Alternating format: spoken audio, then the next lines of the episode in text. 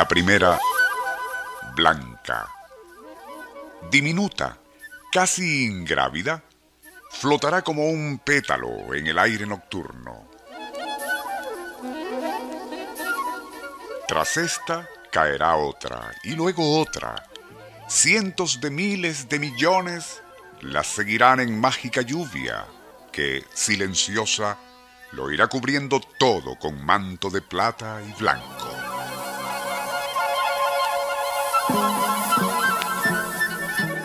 Cuando cesen de caer esos copos de nieve, árboles, autos, caminos, techos e incluso cables de luz estarán pintados con el milagro iridiscente de la primera nevada.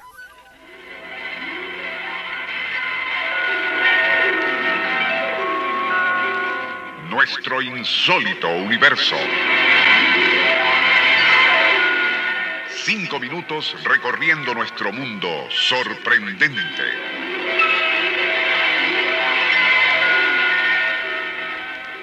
Con la llegada del invierno, se repite cada año el insólito espectáculo de la nieve en países del hemisferio norte.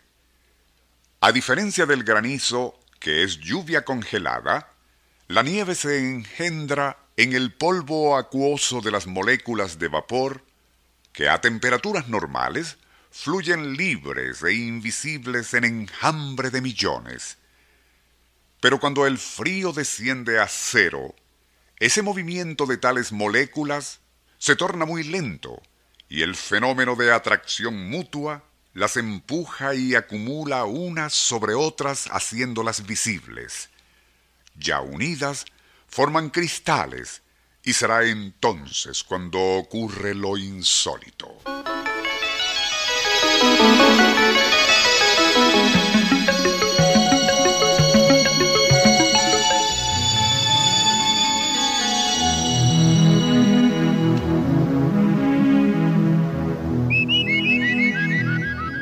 como por arte de magia, adoptarán formas de extraordinaria belleza y simetría.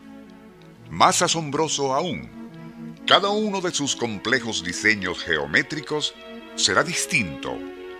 Si se toma en cuenta que en una sola nevada descienden unos mil millones de estos cristales, se comprenderá cuán espléndida es la naturaleza al derramar sobre nosotros esas efímeras joyas milagros en hielo, cada una distinta a las demás.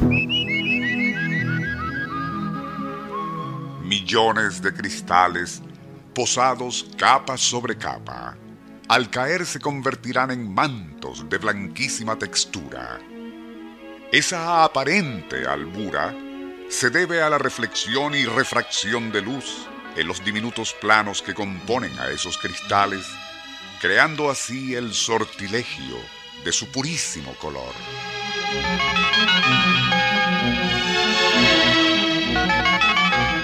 Otro aspecto insólito de una nevada es que tiene la particularidad de amortiguar e incluso apagar los ruidos y el bullicio aún en las grandes urbes.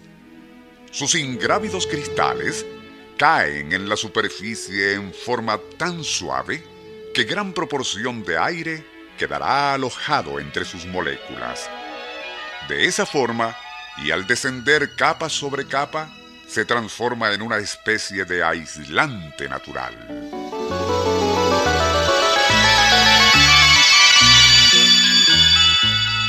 La variedad de formas geométricas a que hemos hecho referencia es tan variada que resulta casi infinita, pero con frecuencia la hexagonal parece ser la preferida. Así, cada cristal lucirá una pequeña estrella con seis rayos que se cortan en ángulos de 60 grados. Si el cristal se parece a una combinación de helechos, tendrá seis hojas puntiagudas. Si adquiere forma de un molino de viento, ostenta seis aspas y así sucesivamente repitiendo siempre el número 6.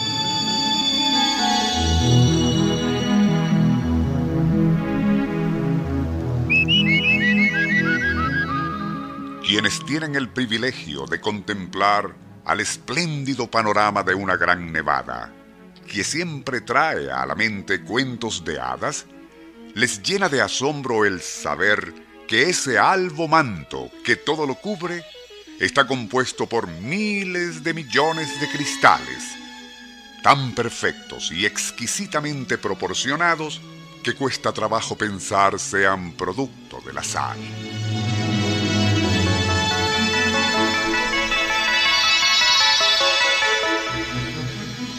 De allí que surja la inevitable pregunta, ¿será posible después de todo que en un esquema de cosas donde rige el orden y simetría que se manifiestan no solo en el diseño de perfectos cristales de nieve, o en el imponente mecanismo de relojería cósmica que rige por igual a planetas, galaxias y enjambres globulares, ello en verdad no obedezca a una suprema inteligencia que así lo ha programado?